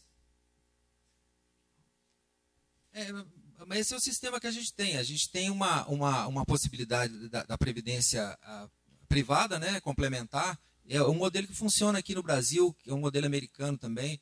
É, eu, eu, não sou contra esse modelo. Se a pessoa quiser ter uma previdência privada, e foi interessante, é, eu acho que deve ser facultado a ela é, esse direito. É, seu nome é Olivier? Olivier. Ok, Olivier. É, você falou também de. eu esqueci. Da Grécia. A Grécia é interessante porque qualquer um que for para a Grécia aposenta, né? Lá acho que, eu, acho que é um exagero até. De, você vai para lá, você muda para lá, você aposenta. Eu acho que tem um certo exagero realmente no problema grego, mas assim, é, eu fui lá até recentemente, é, eu, eu, não vi grandes problemas sociais lá, sabe? povo relativamente feliz, mas você vê muita dependência realmente do Estado, tá? Mas eu não vi grandes problemas. O pessoal fala que a Grécia é, é um país pobre, crise. Eu não vi nada disso. Eu vi um país europeu, muito bom, inclusive. Tá? É, a gente tem problemas em, em, outros países. Também Israel também. Se aposentar Israel, se você for judeu, é fácil se aposentar. É, um, é, um, é, um, é uma política, é importante, é uma política social. E o governo tem que fazer isso. É uma política pública realmente que deve existir. Tá? A gente tem exageros, eu não sei se eu consigo responder essa pergunta. É, tem exageros? Tem. Eu acho que a gente tem que buscar o equilíbrio, porque isso é muito importante para a nação. É muito importante para o nosso povo. Não sei se o professor Magno quer completar alguma coisa. Gostaria de ressaltar, Olivier, o seguinte, que nós estamos falando de países com realidades socioeconômicas totalmente diferentes. Não é isso? E o ingresso da Grécia na União Europeia se deu também com a repartição de tributos, não de tributos, não, mas de recursos europeus para que houvesse o que o nivelamento do país grego, né, da Grécia, com os demais países da União Europeia. Então, é, nós tivemos, de fato, né, a necessidade de uma reforma estrutural da, da Previdência lá, né, que eles chamaram de políticas de austeridade, porque, de fato, tinha alguns abusos, pelo menos é o que eu vejo isso. Tanto é que houveram, houve manifestações e depois das manifestações houve aceitação. Né? Mas você tem que pensar nesse parâmetro. Não é possível que eu pegue dinheiro da Alemanha, da França, para fazer uma reforma infraestrutural no país para que haja um nivelamento do país e utilize com pagamento, né, pura e simplesmente benefícios sociais ao povo grego. Né, porque aí é muito fácil você fazer favor com o dinheiro dos outros. Né, e não é essa a proposta. Então eu só simplesmente coloco essa observação. É, eu também conheço a Grécia, tá, mas eu não tinha maturidade na época que eu fui para saber ou fazer uma análise da situação social. E foi antes da crise de austeridade. Tá certo, senhores? E foi antes, inclusive, da União, da incorporação na União Europeia. Tá bom? Bom, nós estamos caminhando para o final, porque já são quase nove horas, né? Seis para as nove. Nós vamos, pelo menos, ter uma pergunta aqui da Micaela e depois tem uma do Aleph. Ok? Aí talvez nós encerremos nos dois aqui, se ninguém mais tiver alguma consideração. Boa noite. Eu queria saber sobre a reforma da Previdência, sobre a perspectiva de um grupo que é das mulheres. Segundo algumas análises do Diese, nós, mulheres, seríamos as mais impactadas pela reforma, visto as condições que nós já temos hoje, que nós temos jornadas duplas de trabalho, nós recebemos os menores salários no mercado de de trabalho e eu queria saber, com a reforma da Previdência, como seria ainda mais precarizada a nossa situação. É, vamos lá. É, eu concordo, Micaela, que as mulheres têm jornada dupla de trabalho, tá? Mas eu também tenho algumas informações no sentido que essa jornada dupla de trabalho tem sido reduzida por uma maior participação dos homens. Tá? Eu tenho essas informações. Está certo que não são em todas as famílias, mas de fato nós temos isso. É, em matéria de impacto da reforma da Previdência, o requisito da aposentadoria por idade de mulheres hoje em dia, mulheres citadinas que moram na cidade, é de 60 anos de idade e 15 anos de tempo de contribuição para efeitos de cumprimento de carência, 180 contribuições sociais. É, a aposentadoria por idade proposta no projeto é de 62 anos, mais 20 anos de tempo de contribuição. Está claro? Tudo bem até aqui? Então, o impacto, a princípio, seria cinco anos a mais de carência, que são 60 contribuições sociais, e mais dois anos de idade para efeitos de aposentadoria, sabendo que vai acabar a aposentadoria por tempo de contribuição pura e simplesmente. É, eu também tenho outras informações no sentido de que a expectativa de sobrevida da mulher é maior do que a do homem. Tá? É maior do que a do homem. E essa expectativa você pode analisar nos próprios dados do IBGE. E quando a gente fala de expectativa média do cidadão brasileiro em 76 anos de idade, essa expectativa média envolve homens e mulheres em todos os locais do país. Tá bom? É, e aí vem a questão. A mulher tem uma expectativa superior a 60, 72 anos, 76 anos, chegando ao redor de 80 anos de idade, enquanto o homem tem uma expectativa de sobrevida de 72 anos de idade.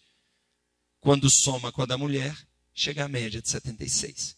Então, por mais que haja jornada dupla de trabalho, tá? por mais que haja jornada dupla de trabalho, vocês ainda têm uma maior expectativa de sobrevida, então vocês têm maior tempo de gozo e usufruto e fruição do benefício previdenciário. Tem maior gozo. Então, a princípio, esses são os dados estatísticos que eu do direito tenho sobre isso. Mas eu falo claramente para você: não seria justo, no meu modesto entender, uma equiparação plena dos requisitos de aposentadorias para homens e mulheres. E não é isso que está sendo previsto na reforma da Previdência. Para homem vai ser 65 anos, para mulher 62. E isso, professores normais é, professores não, pessoas normais. Se forem professores, eu vejo déficit. Porque para mulher professora vai ter a equiparação dos requisitos. Homens e mulheres professores terão necessidade de 60 anos de idade para aposentar. Professor. E esses professores serão professores e gestores de educação básica, educação infantil, ensino fundamental e ensino médio. Tá bom? Então, eu, eu vejo que está equilibrado. A meu entender, está equilibrado. Tá? E eu vejo que hoje em dia as. Não vou chamar de as prerrogativas previdenciárias femininas são muito melhores do que as dos homens, inclusive mediante incidência do fator previdenciário. Estou fazendo uma generalização, Micaela. Tá? É, eu não posso comparar a expectativa de sobrevida de um, uma pessoa, de um professor universitário, com uma pessoa que mora na favela. Porque a expectativa de alguém que mora na favela é muito inferior de, que, de alguém que mora na região sudeste, assim por diante. Vocês estão acompanhando? Então, o que eu estou falando é quem mora na região sudeste tem uma expectativa de sobrevida maior de quem mora no norte, no nordeste, em áreas que não têm saneamento básico e assim por diante. Então, nós estamos colocando tudo numa vala comum. Quando a gente fala é, expectativa de sobrevida 76 anos, isso é vala comum. Você entendeu? Agora, nós teremos que fazer uma análise para cada segmento, para cada região brasileira, para fazer esse aspecto. Agora, uma mulher que mora no norte, nordeste, em região sem saneamento básico, com alta incidência, sem saúde pública, que vai ter que aposentar com 62 anos, é a total injustiça. Você entendeu? Posicionamento. Respondeu, eu sei que talvez não seja o seu posicionamento, mas você entendeu o meu? É, se eu entendi a, a questão da Micaela, é, ela quer dizer que proporcionalmente parece que ficou mais gravoso para as mulheres né, nessa reforma. Né?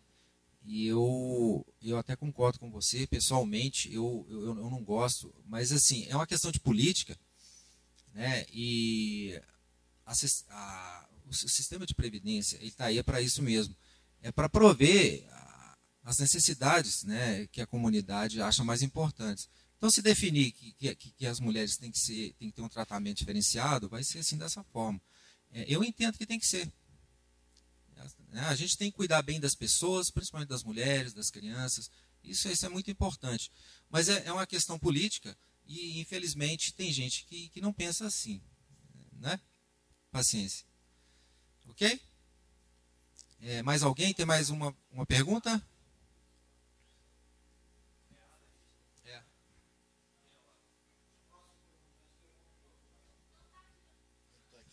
Desistiu de perguntar? Ok. Então nós vamos, nós vamos encerrar aqui com. É, nós vamos encerrar com o Sérgio aqui. Boa noite, eu sou Sérgio, é, estudante de jornalismo. Mas a pergunta que eu ia fazer, eu acho que ele meio que já respondeu, que era a questão da, da idade mínima é, justa para todo o país, né? Porque a gente sabe que a realidade não é a mesma, né? Os estados do sul são os estados mais desenvolvidos do país, e o norte e nordeste, que são as regiões mais subdesenvolvidas, vamos dizer assim, do país, tem uma realidade totalmente diferente, né? É, quanto à taxa de, de vivência, vamos dizer assim. E é, era perguntar se, se a, a, o fator de idade era justo, mas você já tinha respondido na hora que, na hora que alguém aqui perguntou ela. Deixa eu só te falar uma coisa, Sérgio. Tá? Eu acredito que a forma de corrigir essa distorção é trabalhando nas regiões menos desenvolvidas. Então a gente tem que ter um desenvolvimento sustentável, igualitário em todo o país. A partir do momento que a gente houver, fizer o nivelamento das regiões menos desenvolvidas, nós teremos justiça previdenciária. Você está me entendendo? É isso que tem que ser feito. Não é implementando mais injustiça social com uma reforma previdenciária que não leva esses elementos em consideração. É, boa noite, meu nome é Aleph e eu tenho uma pergunta que ela, que ela segue por dois caminhos. A primeira é que o, profe, o, o professor ele citou a Lei Candir e pelo, pelo meu conhecimento assim da Lei Candir, ela ela tem ela livra o, empresário de pagar uma, uma certa taxa, né, para facilitar as exportações. E eu eu sou estagiário no, no sindicato de, de açúcar etanol de Minas Gerais. E nesse lugar, é, a gente. O que, o que é passado é que essa, essa, essa menor contribuição ela ajuda a competitividade do, de um biocombustível que ajuda a reduzir a emissão de gás carbônico. Então, assim, eles têm uma estratégia de que é uma coisa que ajuda a população. E isso, isso anda junto com a, com a segunda pergunta, que é, é, eu, já, eu já conversei sobre, sobre essa reforma com, com outras pessoas do direito, e com um posicionamento totalmente diferente de vocês, e o que, e o que elas me passaram foi que essa, a, a CLT, ela foi, ela foi uma, ela foi, assim, construída no governo do Getúlio, do Getúlio Vargas, assim, que era uma, uma política que foi, que foi construída com, com ideologias fascistas, é isso que, eu, que me falaram. É, e com isso, eles falaram que isso tirou um pouco da, da negociação do trabalhador. Então, eles falaram que, assim, essa, essa, essa maleabilidade agora do, do, da, das, das relações trabalhistas, agora ela ia contribuir porque o trabalhador ele tem uma certa é, facilidade em, em negociar com, com o empresário. Então, então para eles, assim, isso ia ser mais fácil porque se, se, o, se o empresário ele não tem dinheiro para pagar um trabalhador, assim, pagando todos, todos os benefícios dele, ele não vai empregar de qualquer jeito. Porém, se o, se o, se o trabalhador ele abrir mão de alguns, de alguns, é, de algumas, de alguns direitos que ele possui hoje, ele vai, tá, vai, ter pelo menos um emprego, que é o que o Bolsonaro ele já falou, né, no governo dele. Ele falou, ele, ele falou que ou tem emprego com menos direito ou não ia ter emprego nenhum. E eu queria que vocês falassem um pouco sobre isso. Obrigado. Se seu nome é Aleph? Aleph. Árabe? Hebraico, ah, que bacana. Aleph é uma, é uma letra, não é, do, do alfabeto? Aleph é uma que tem uma curvinha assim? É, bacana, bacana. Eu acho que no, no alfabeto árabe também tem o Aleph. Tem essa letra, né? Bacana. É, você perguntou primeiro a Lei Candir, né? É, vamos voltar aqui. A Lei Candir, ela, ela chegou em 96 para desonerar a, do ICMS, né, um imposto estadual, imposto sobre é, circulação de mercadorias e serviços, é, os produtos primários e semi-elaborados na exportação. Tá? É, porque até então, quando se exportava um produto primário, tinha taxação pelo ICMS. Então pagava imposto. Ok? É só na exportação. Tá? A Lei Candir falou, não, não tem nada disso. Então vai isentar isso aí tudo. Na época justificaram como uma série de coisas, precisavam fazer é, aumentar as reservas internacionais, que não podia exportar tributo, tinha uma série de justificativas. Enquanto política de desenvolvimento, ele foi terrível para a nação. Né? Porque várias empresas, igual eu falei, várias empresas fecharam, postos de emprego foram perdidos, a renda caiu e o Brasil se tornou novamente um exportador de banana, né? de produtos primários. Então, a gente tem trabalhado ah, uma campanha forte de mídia também pela revogação da Lei Candir, não só em Minas, tá? A gente está trabalhando no Congresso Nacional também. Uh, enviamos correspondência para todos os prefeitos de Minas, deputados estaduais, deputados federais. Semana passada eu estava no Congresso Mineiro de Municípios. A gente teve a oportunidade de conversar com, com muitos prefeitos, inclusive aquelas cidadezinhas pequenininhas, aqueles, uh, cidades pobres, prefeitos, você vê que ele nem, nem tem condição de se vestir direito, né? pobrezinho. Nós recebemos tudo, todos eles com maior alegria. O nosso governador não recebe nenhum deles, mas nós recebemos. Explicamos para eles por que é importante, sabe? É importante a gente esclarecer, porque se a gente revogar a Lei Candia, a gente coloca recurso suficiente para resolver o problema do Estado e dos municípios. Os municípios levam 25% do ICMS na redistribuição. É, então, assim, essa alegação que você colocou aí da, de uma empresa que trabalha com etanol, né? é, biocombustível. É interessante porque eu sou responsável pela fiscalização dos postos revendedores de combustível no Estado. Também. Aí a gente tem muito problema. É, a gente vê uma guerra aí da, das usinas, né, dos usineiros aí, é, Petrobras também querendo vender ativo, o Estado perdendo a receita. É, só para contextualizar você, é, é, o Estado está perdendo 100 milhões de reais por mês só porque o consumidor prefere abastecer com etanol, que está mais barato, do que com a gasolina. porque a tributação na gasolina é mais alta, é 31%, a do etanol é 16%. Só por essa escolha tá, do consumidor, é, o Estado perde um real a cada litro de etanol que você coloca no tanque do seu carro. Então a gente está perdendo. Então, se você tem uma guerra, os usineiros pedindo benefício fiscal, a gente está perdendo 100 milhões por mês, né, é, trabalham contra a, a, revogação da Lei Candir. E, e, você vê, exportação de etanol deve ter, mas eles exportam mais açúcar. Né? É, então, assim, empresário adora reclamar também, né, Aleph? Adora reclamar e quer benefício. Empresário brasileiro adora um benefíciozinho. É, depois você falou de. Você falou tem mais a ver com a reforma trabalhista, né? É, a questão de, de gerar emprego. Isso é interessante porque é uma propaganda do governo. Uh, foi feita no governo Temer, né? A reforma trabalhista. Com a justificativa que ia gerar mais emprego. Gerou? Não. Então, essa reforma da Previdência, você acha que vai gerar mais emprego? Vai. Vai tirar emprego, vai piorar. Você não vê a situação da Argentina? Fizeram a reforma lá, o que, que aconteceu? Piorou o, o desemprego. A situação econômica da Argentina está muito pior do que antes da reforma. Tá bom?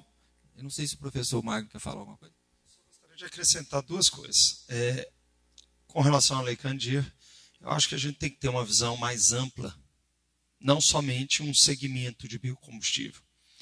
E se a gente revogar a Lei Candir, você ainda pode pensar em extrafiscalidade, tá? ou seja, fomentar a atividade com outras atividades, sem a renúncia fiscal. Sem a renúncia fiscal. Então, seria possível implementar uma extrafiscalidade para favorecer o segmento de biocombustível, se for somente isso. Agora, com relação à reforma trabalhista, que você falou, eu não sou especialista de direito do trabalho, mas eu gostaria que você pensasse uma coisa, Aleph. Não existe negociação igualitária entre empregador e empregado. Não existe. Tá As pessoas não são iguais, não são iguais numa mesa de negociação. O empregador tem todo o poder na mesa de negociação. Ou você cede ao empregador, ou você vai ser mandado embora ou sem reforma trabalhista. Talvez você ainda não tenha vínculo empregatício para pensar isso ou ver isso tá? Mas um dia você vai ver. E a Justiça do Trabalho, ela foi feita na época de Getúlio Vargas para proteger o hipossuficiente. Tá certo que houve uma distorção e uma sobrevalorização desse princípio. Tá? Só que não precisava ter implementado negociações paritárias entre uma super pessoa jurídica e uma pessoa física que depende econômica e financeiramente da outra. Então, essa é, só. Eu, eu, eu, só gostaria que você pensasse nesse aspecto. Tá certo? E, e assim, dá para ver os demais colegas que entendem de, de maneira diversa, ou peço desculpa pelo entendimento diverso, mas a gente tem que pensar no aspecto social. E o trabalho é o primeiro direito social. E quando a gente fala de reforma da Previdência, o trabalhador vende saúde por remuneração. E saibam que quanto mais você trabalhar, mais cedo você vai morrer. Você está me entendendo isso? Então, às vezes, a força de trabalho é o único patrimônio que a pessoa tem. E aí ele tem que ser protegido. E como que ele vai ser protegido? Pela nossa seguridade social. É isso que eu estou pensando. Tudo bem? Tudo bem? Foi claro. Muito obrigado. Bem, vamos agradecer então ao Danilo Militão do Sindifisco, o professor Magno Federici, da PUC Minas. Creio que foram contribuições aí que vão ajudar a enriquecer né, o o repertório de informações sobre a reforma da Previdência, com certeza é um assunto que não vai se esgotar aqui, né? mas eu, eu creio que ajuda a aumentar assim né, o radar para ficar mais atento às coisas que estão sendo discutidas na sociedade ou não estão sendo discutidas por falta de transparência também. Né? Ficar mais atento aí, principalmente nós da comunicação, né, cujo papel é ser mediador. Né? É, fazer essa mediação entre a sociedade, a realidade, né? e os nossos públicos. Então é, é preciso mais do que nunca você ficar compreender para poder ter condições de, de transmitir isso numa linguagem que todo mundo entenda, numa linguagem que seja acessível a todos. Muito obrigado.